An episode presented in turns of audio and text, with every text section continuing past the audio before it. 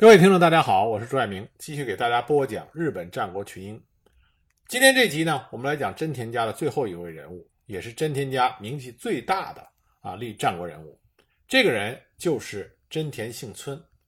真田幸村呢有两个名字，一个是真田幸村，一个是真田信繁。实际上，在历史上，在日本战国时期，真田幸村并不叫真田幸村，他实际上叫做真田信繁。他父亲是为了纪念武田家的武田信繁，所以给他起名字叫信繁。真田幸村这个名字来源于后来出版的记录战国军史的读物《难波战记》里边。源于这本书的流行以及人气非常高，这才使得这本书里边提到的真田幸村的名字，反而成了真田信繁很多人知道的名字。就连德川幕府所编纂的《宽政重修朱家谱》。以及我们上一集提到的真田信繁，他的兄长真田信幸的后代，也在正史中使用幸村这个名字。在今天这一集里呢，为了避免大家混淆不同的名字，我们就还原历史的本来面目，使用真田信繁这个名字来讲述这位日本战国末期的名将。真田信繁一五六七年生人，他的出生地呢就是甲斐国。知如其馆。关于真田信繁早期的历史记录很少，我们知道的呢是关于他十八岁的时候，作为人质被送到了上杉家，居住在海津城。当时真田信繁很受上杉家的家主上杉景胜的喜爱，曾经被授予知行，给予了钱一千贯的待遇。后来呢，他被从上杉家召回，十九岁再次作为人质到了大阪城。丰臣秀吉也很器重真田信繁，当时授予了信繁从五位的官职，并且赐予他丰臣的姓氏，担任进士。而且在丰臣秀吉的安排下，真田信繁还娶了大谷吉继，这是丰臣秀吉手下的重臣，啊，娶了大谷吉继的女儿安琪。真田信繁崭露头角呢，是在小田园征伐战中，当时他随父亲真田昌幸。兄长真田信幸以及田田利家、上杉景胜这些丰臣秀吉手下的重臣，在北国军越过东山道进攻北条氏。当时北国军的兵力约三万五千人，首先进攻的就是北条家松井田城。那么在这次作战中，信繁手持着十文字长枪，冲阵杀敌，气势无双。在这之后。真田信繁随着他的父亲和兄长，领真田军以援军去援助石田三成，攻打忍城。那么在攻打忍城的过程中，信繁率兵猛烈强攻，而攻破了忍城的一处城门。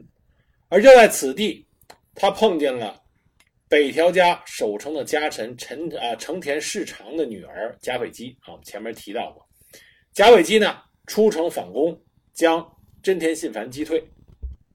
当然，这里边呢有一定的演绎性质，但不管怎么说，信繁因为在小田园征伐战中的杰出表现，而备受阵中诸将的瞩目。同时呢，也得到了丰臣秀吉的赏识，因此在丰臣秀吉发动朝鲜作战的时候，信繁是陪同着丰臣秀吉坐镇北九州的大本营名护吴城。我们之前在讲信繁的兄长和他的父亲的时候，都提到了。关原之战中，真田信繁和他的父亲与他的哥哥真田信幸分道扬镳。信繁随着父亲脱离了德川方，投向了石田三成的西军，并且协助他的父亲真田昌幸在上田城以两千五百的兵力拖住了德川秀忠的三万八千大军。真田信繁呢，率领小部队以迎武者扰乱战法。扰乱了德川军，成功的拖延了德川秀忠的进军行程，但最终关原之战还是以德川家的胜利而告终。我们之前讲到了，尽管信繁的兄长真田信幸以和和他的岳父本多忠胜极力求情，最终呢只是使得真田昌幸和真田信繁免于一死，但是他们被流放到了高野山。真田昌幸呢，在等待赦免的岁月里边，逐渐的丧失了希望，越来越失意，最终病逝。真田信繁因此就怨恨德川家康，但是真田信繁是在静静的等待，等待着复仇机会的到来。真田信繁和我之前讲的很多日本战国著名的人物并不太一样。真田信繁他的前半生并没有非常耀眼的表现啊，虽然很多人也很欣赏他，但是他并没有一个非常卓越的战功表现，他也没有什么内政上的表现。真田信房仿佛将他的一生就浓缩在他人生最后的那个阶段，绽发出璀璨的光芒，也将他一举推进了日本战国最优秀的那批将领的行列。大阪之战，丰臣家和德川家最后的对决，大阪这一方开始动用太阁生前的遗产，广发英雄帖。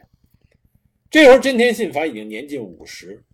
他终于感到自己的机会来了，所以招募曾经的旧家臣，带着儿子真田大柱幸昌，逃离了九族山，选择进入大阪城。进入大阪城之后，真田信繁成了浪人众的首领，因为在他属下的士兵统一都是身着红色的铠甲，并且采用甲州流兵法的配置，所以被称为真田赤背。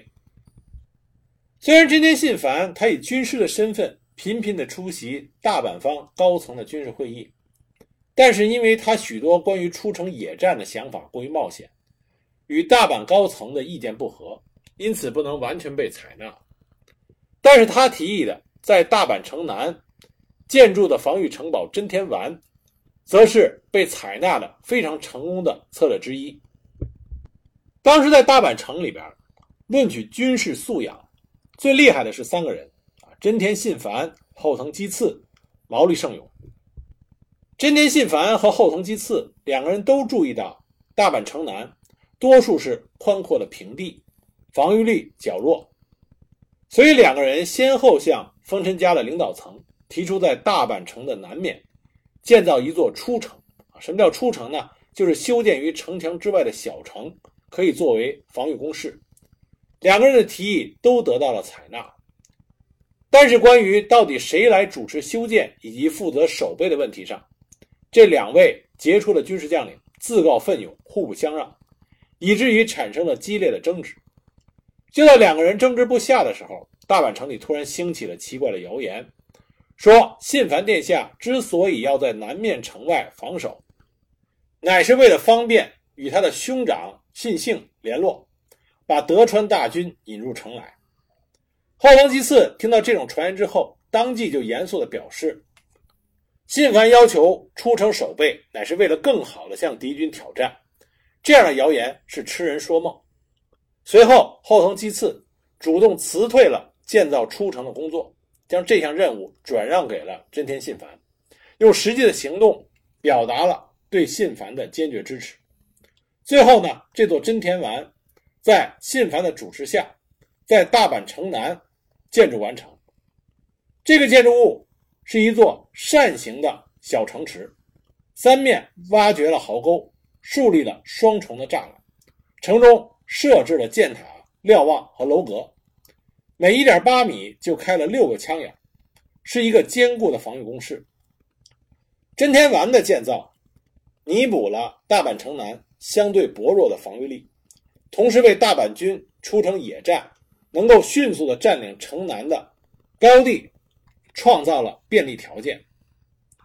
那么就在真田丸建造的期间，关于信繁与德川方勾结的谣言仍然没有完全的消除。大阪的高层仍然不能完全消除对信繁的疑虑，最终呢，决定在真田丸后方安置了一万大军，防备信繁投敌的时候反戈一击。到了一六一四年冬天，大阪城周围战争的气味也越来越浓烈了。真田信繁知道自己将面对德川家军队的大规模的进攻。信繁参加大阪之战，实际上他已经抱定了必死的决心。在他写给他姐夫的信中是这么说的：“如今年内一切安稳的话，很想当面跟你们面谈，因为实在有太多事情放心不下。如今乃是万事无常的浮世，今天不知明天事，请姐夫你们就当我已经不在这个世上吧。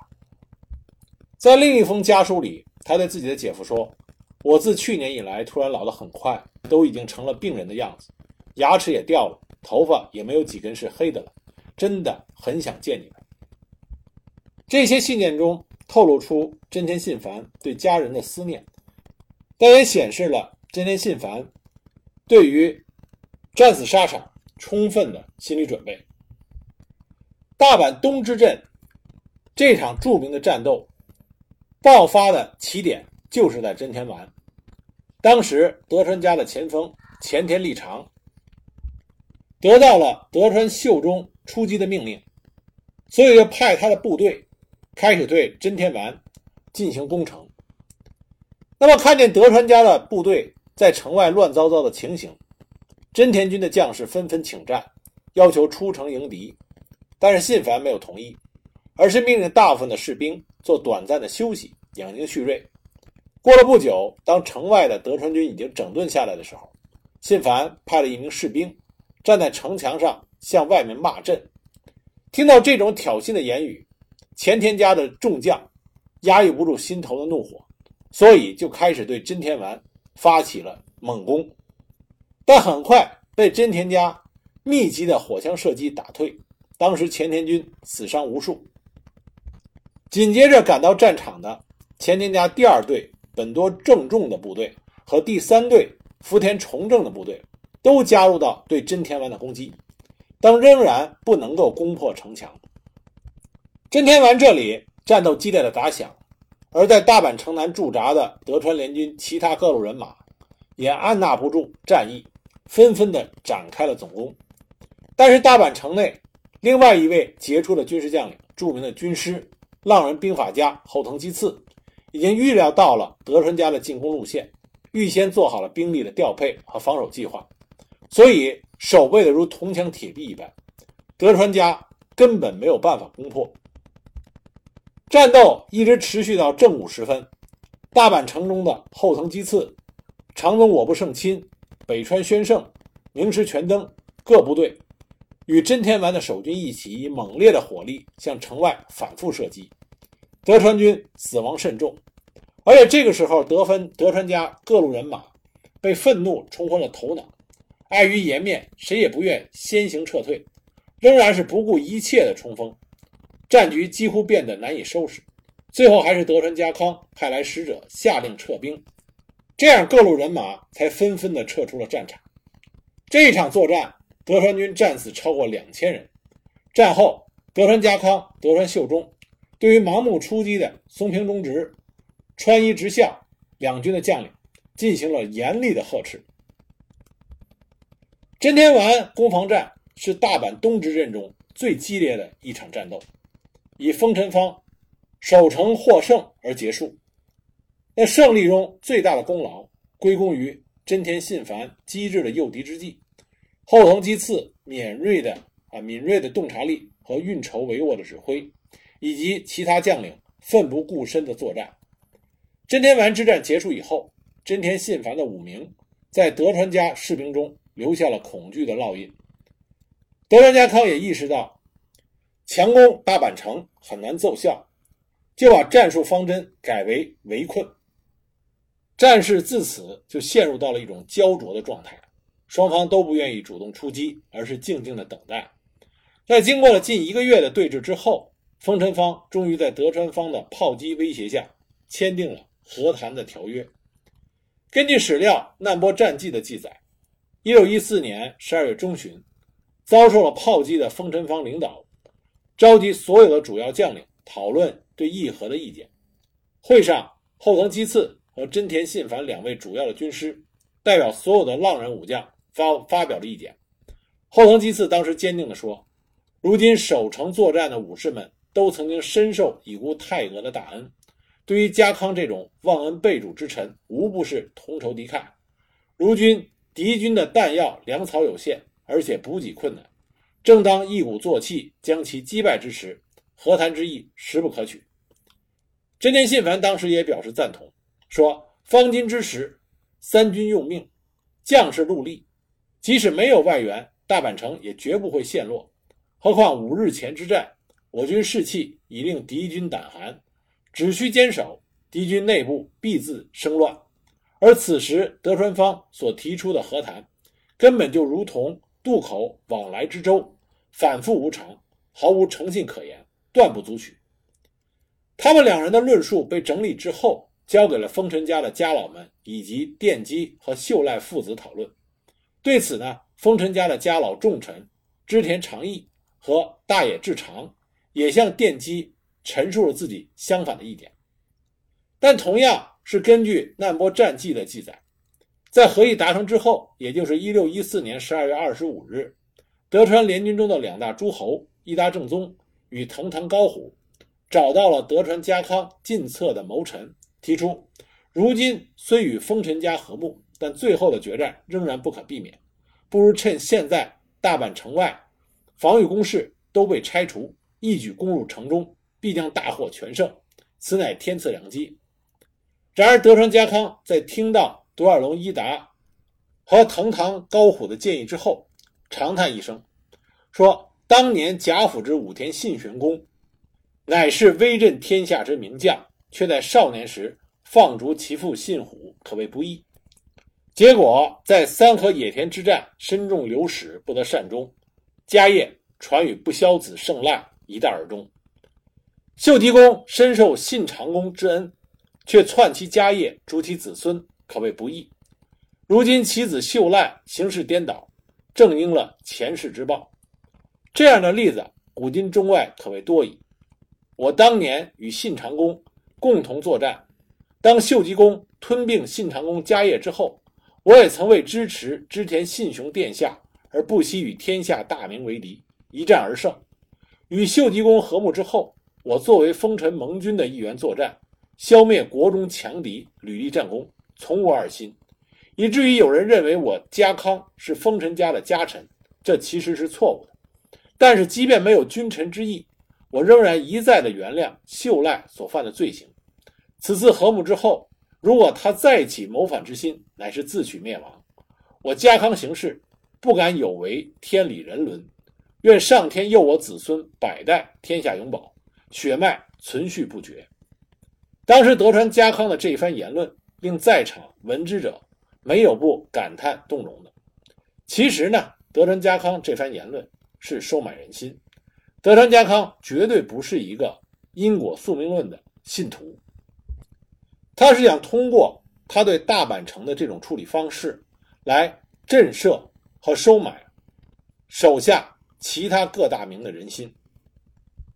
在休战和平期间，德川家、丰臣家双方军中许多旧日相识的武士们开始来往。根据难波战记的记载，有一个名叫元贞印的武士曾经拜访过真田信繁。元贞印是武田信玄的旧臣之一。武田家灭亡之后，作为浪人流落乡野，但是他当年的武勇刚强之名远播于外，所以被越前的大名松平忠直招募到帐下，成为手下善战的一员。此次合战，袁贞义听说真田信繁在大阪方效力，一直想去拜访，却没有机会，直到和谈期间才得到了松平忠直的许可。前往大阪城与信繁会面，两个人乃是旧识，见面之后寒暄问暖，把酒言欢，谈论逝去的光阴，不由得有几分醉意。席间，信繁就说：“和议不过是一时的权宜之计，再度开战是不可避免。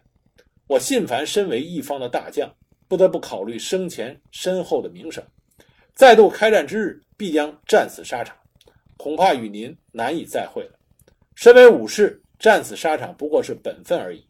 可惜是我的长子幸昌，在度过了十四年的浪人时光之后，却要遭此命运，实在是不应该呀。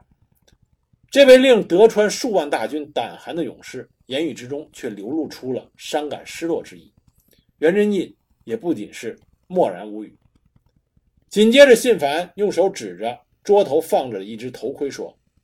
那边装饰有鹿角的头盔，乃是我家世代相传的家宝，当年由先父交到我手中。将来上战场，我就带着他去战死了。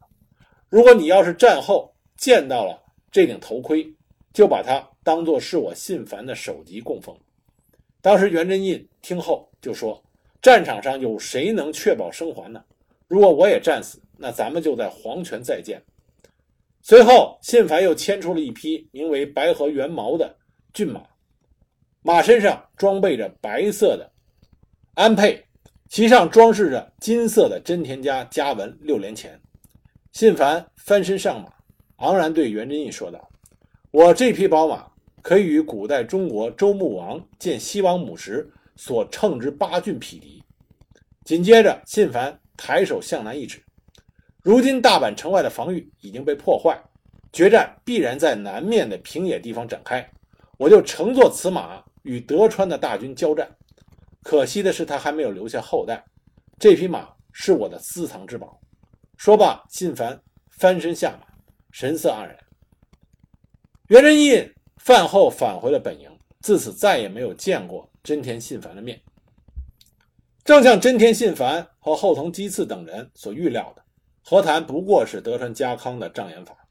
第二年的夏天，也就是一六一五年的四月，大阪夏之阵终于爆发，而真田信繁正是头戴着鹿角盔，乘坐了骏马白河元毛，冲上了战场，用他的生命。